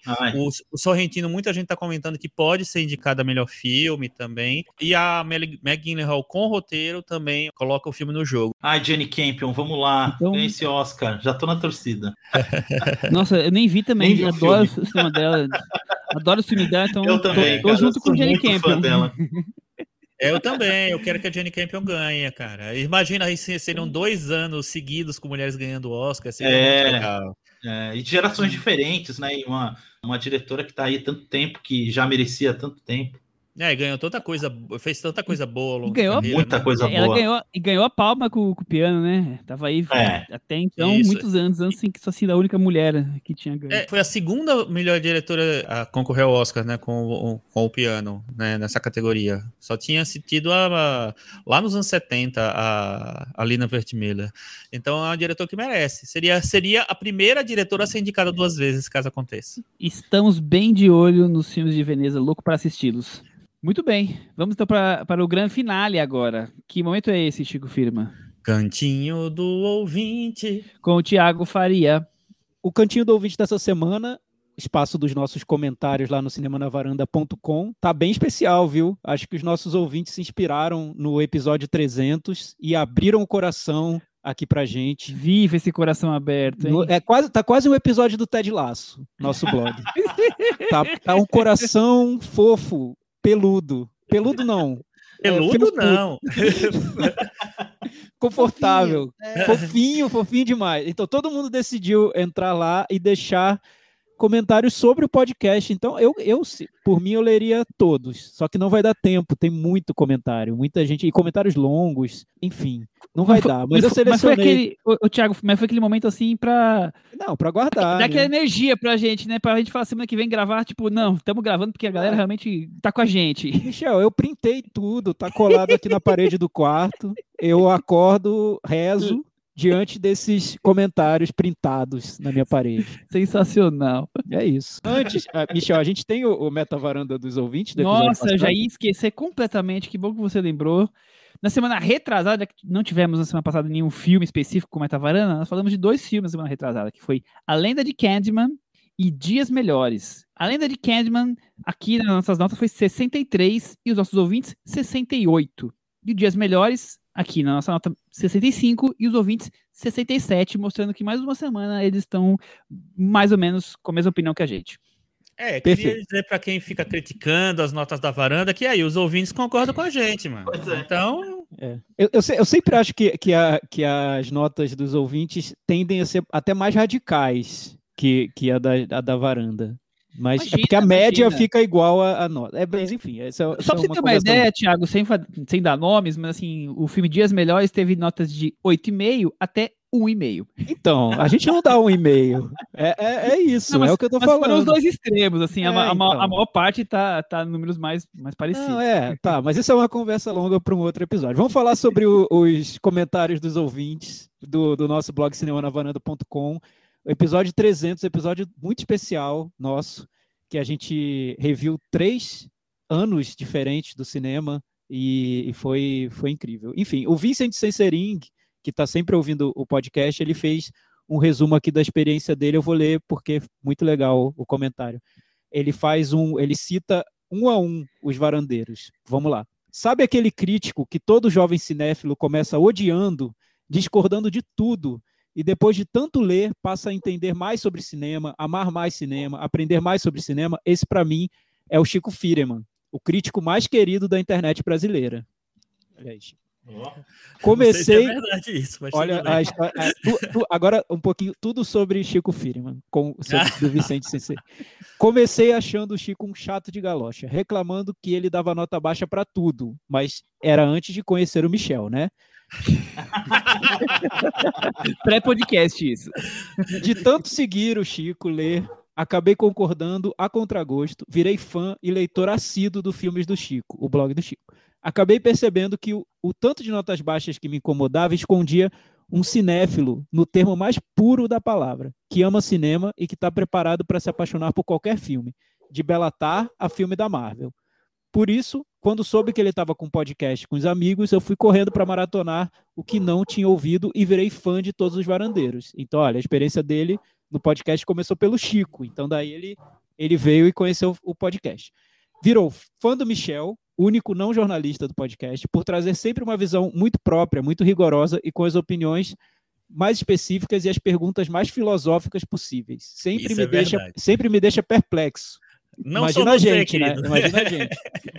Fã da Cris, a única defensora de monarquia que vale a pena. Porque ela tá, porque ela tá pronta para defender o lado mais gostoso de assistir a um filme, que sempre me faz lembrar o quanto é bom sentar e assistir um filme meio bagaceiro de vez em quando, seja a comédia romântica do Richard Curtis ou uma série pop da semana. Também divide muito minha paixão por David Fincher. God Save the Chris, é o, é o lema do, da varanda. E aí, sobrou para mim no final, Thiago, nem sei o que dizer, apesar, porque aí, né, nem sei o que dizer. Apesar de me discutir com, apesar de discutir com a Alexa toda semana enquanto ouço o podcast, principalmente quando ele ataca o Ted Laço, ele sempre me faz enxergar coisas que eu não presto atenção quando estou vendo no filme. Traz as entrevistas do diretor, dá umas esquentadas nas discussões, fala sempre da trilha sonora e frequentemente faz relações que ninguém mais faz. Mas o que redime qualquer discordância é que ele sempre defende apaixonadamente o maior ator, autor do nosso tempo, Nicolas Cage. É verdade, é isso. Não, tá bom. Se você ser lembrado pelo Nicolas Cage, eu tô, tô feliz. Em algum lugar dessa trajetória de centenas de episódios, vocês todos já acenderam uma chama do cinema em mim. Voltei a pesquisar, estudar e agora escrevo todo dia. Fiz um bocado de cursos e um monte de novos amigos graças a isso. Até comecei minha própria página para exercitar. A página se chama Coquetel Kulishov. Por causa de vocês, fui na minha primeira mostra de São Paulo em 2019, onde encontrei dois dos varandeiros, o Michel no Frei Caneca tomando um sorvetinho e o Chico no Sesc, mas fiquei tão emocionado que nem lembro direito do que eu falei com ele. Espero que eu possa ir de novo no ano que vem para encontrar a outra metade. Um grande beijo. Maravilha, né, pessoal? Incrível, Gente, eu queria incrível. dizer, toda semana eu, eu, eu elejo o meu varandeiro favorito. Eu queria dizer que esse prêmio está congelado no Vincent Cessering por mais ou menos uns 300 episódios. É, eu achei maravilhoso. esse- apesar do plot twist, né? esse- é é um comentário com plot twist. Ele começou me odiando e tal, depois foi gostando e tal, conheceu a varanda. Então, mas assim, eu achei incrível, eu achei legal ele ter parado para falar de cada um de nós, do que ele curte em cada um de nós. Muito legal mesmo. Então, 300 por 300 episódios, Vincent Cessering é meu varandeiro favorito. Foi um comentário James Wan no Maligno nesse. Exato. Eu, eu- eu posso, posso dar um, só um negocinho aqui? Eu também Claro, quero deixar, claro. deixar um depoimento como fã aqui desses 300 episódios, porque o Cinema na Varanda eu escuto desde o começo, é o podcast é, assim que eu não deixo de escutar. Eu acho que é o único na minha vida que eu escuto sempre, sempre, toda semana. Posso não comentar mais como comentava antes, porque eu já estou ficando mais preguiçoso mas eu tô sempre escutando vocês, adorei o, o, o episódio e foi até um pouco especial para mim quando vocês falaram de 2001, que 2001 para mim até hoje foi a minha amostra preferida, foi acho que a primeira amostra que eu vi com pacote. Eu acho que não sei nem se foi a primeira amostra com pacote, mas foi a primeira que eu vi com pacote e foi muito especial para mim. Vocês falaram vários filmes que eu vi naquela amostra, o Quarto do Filho e sua mãe também. Foi uma amostra super especial. Teve uma a, a, a, retrospectiva foi do Costurica, que é, é, é, um diretor que atualmente eu já não tenho tanto apreço assim, mas na época eu era muito, muito fã. Eu fui do show de abertura da banda dele. É, sim, eu fui também. Ah, a gente se conhece há muito tempo, a gente só, só é. não sabia disso. É verdade, cara, foi muito legal. Parabéns para vocês, cara, vocês merecem muito é um podcast que mora no meu coração. Obrigado, obrigado. Rafael. Você, oh, você faz parte dessa história, né? Você está bom, né? em vários episódios. Esse de hoje, por exemplo, você nem vai precisar ouvir, você já está ouvindo. É verdade. Bem, é, tem um, um comentário, tem, como eu disse, tem vários lá no blog, eu recomendo que vocês entrem e leiam, mas tem um também do Rodrigo Lemos que eu quero ler. Gostei muito desse comentário, achei incrível. Tô, coisas que acontecem que a gente nem. É, é, coisas que, a gente, que acontecem que a gente nem percebe enquanto está gravando o podcast, né? A gente está aqui pensando em outras coisas, vendo os filmes, vivendo a vida, e a gente não nota que, que o que a gente faz aqui acaba repercutindo na vida das pessoas dessa maneira. Então, esse comentário eu achei bem legal do Rodrigo. Conheci vocês no início da minha cinefilia, por volta do episódio 13, sobre o Tim Burton. Olha, olha o episódio que ele foi começar, hein, Michel? Meu Deus, um dos, um dos, deixa pra lá. Estava a conhecendo... Coisa boa, a coisa boa que eu, desse episódio foi que eu criei esse termo fofodark, que todo mundo que eu falo concorda, fala, nossa, resume o Tim Burton perfeitamente. Sim, exato. É, ele, é, ele diz: Estava conhecendo a cultura do podcast e acabei descobrindo vocês por esse episódio sobre um diretor da moda e muito conhecido. Muito me espantei ao descobrir que nem todos os cinéfilos amam o diretor. Assim como fui descobrindo aos poucos que nem todos amam o Denis Villeneuve e o Christopher Nolan. Desde então, acompanho vocês semanalmente. Faz alguns meses que tenho ouvido, desde o início lá do, do podcast, tudo de novo. E é muito bom perceber todas as mudanças que ocorreram. O primeiro episódio engessado por causa de uma falha técnica é nosso, nosso episódio de estreia, né? Aquele episódio que teve que ser regravado. A Cris surgindo aos poucos e ganhando o coração dos ouvintes. A descoberta que Michel e Cris são um casal e que casaram durante o podcast. O amor do Thiago pelo Nicolas Cage e pelo Eric Romer. O cantinho do ouvinte que vinha no início dos episódios e por vezes o Chico não quis cantar as a música eu, eu não lembro, é a rebeldia. do Chico. O Chico é, é, o rebelde. Às vezes ele não quis cantar. e as defesas do Chico pelos filmes de herói e alguns blockbusters. Foi muito bom acompanhar vocês até aqui, pois falam de cinema porque amam e não porque está na moda. Falam de cinema porque conhecem e acompanham esse universo há décadas. Isso me encanta em ouvir vocês. Falam de diretores e filmes que nem vi e a paixão de vocês na fala me faz ouvir o episódio até o final. Mesmo desconhecendo a obra em questão, eu reconheço que sabem do que estão falando. E mesmo indo contra a grande maioria, continuam falando, dando nota baixa, reclamando muito e, mais do que tudo, se divertindo. Agradeço vocês por esses mais de cinco anos me fazendo companhia em diversos momentos. Vocês são incríveis e merecem todo o reconhecimento do mundo. Talvez o que me deixe um pouco triste seja isso mesmo, vocês não serem reconhecidos como merecem, porque merecem muito. Mesmo não conhecendo vocês pessoalmente, eu amo cada um dos varandeiros. Obrigado por tudo. E aí, Chico? Sensacional. Agora, não sei, viu? Eu acabei de, de eleger o Cecering e esse do Rodrigo, nossa senhora, eu não tinha visto. Eu tinha, li, eu tinha lido os, os, anteriores, mas esse, como foi um dos últimos, eu não vi. Enfim, vou pegar um lenço aqui. Desculpa. Tchau, gente.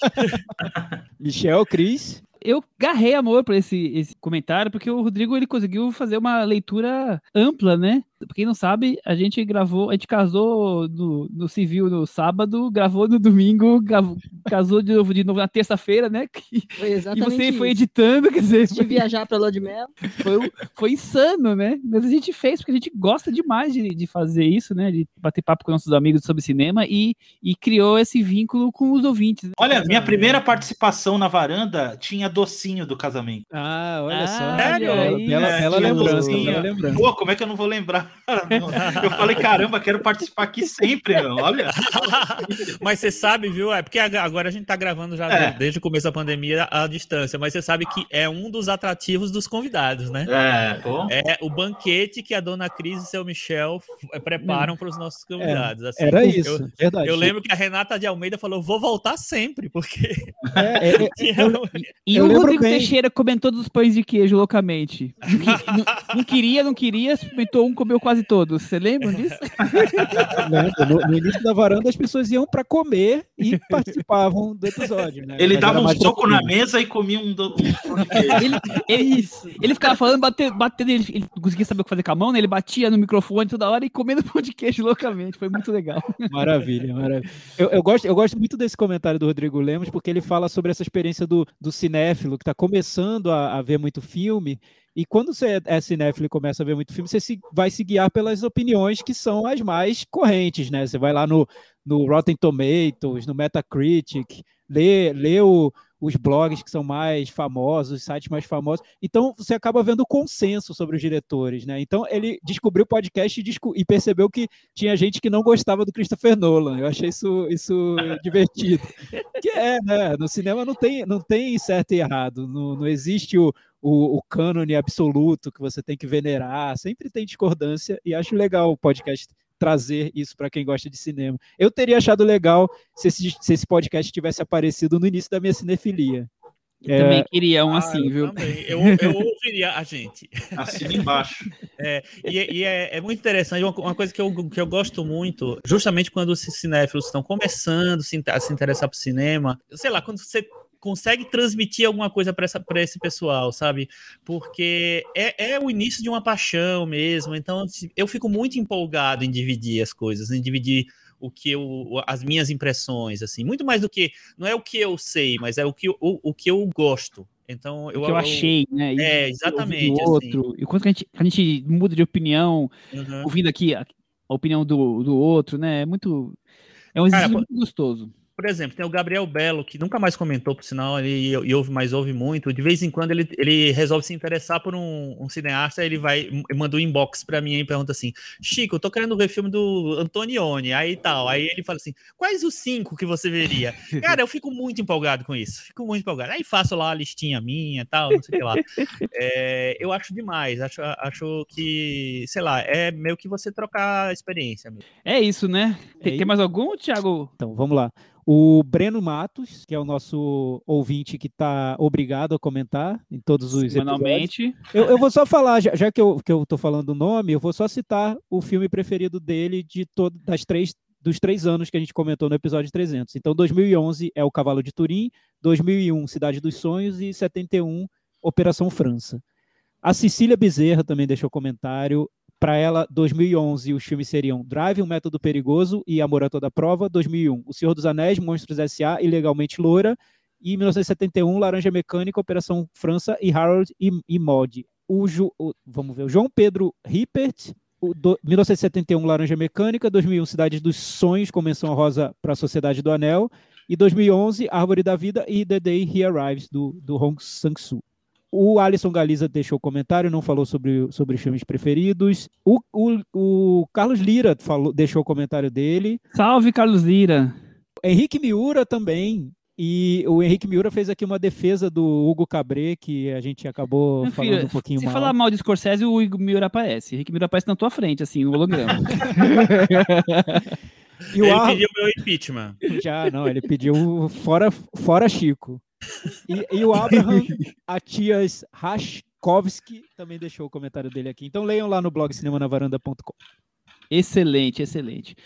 Aí, para encerrar, só podemos agradecer muitíssimo a presença do, do Rafael Gemon, o cara da locadora. Rafael, explica mais o que, que é esse seu projeto que você está brincando aí no Instagram, que é muito legal, eu gosto muito de curtir lá, o que você, que você traz pra gente de conteúdo. E Muitas e sempre muitas as portas dicas. sempre abertas para você, pra você voltar aqui pra varanda. Oh, muito obrigado, muito obrigado. Pode chamar que eu venho quando for. É, então, esse é um canal que eu montei assim que é, que o, o HuffPost Brasil, o lugar que eu trabalhava, não existia, passou a não existir mais no Brasil. Então, eu montei com um colega de redação lá.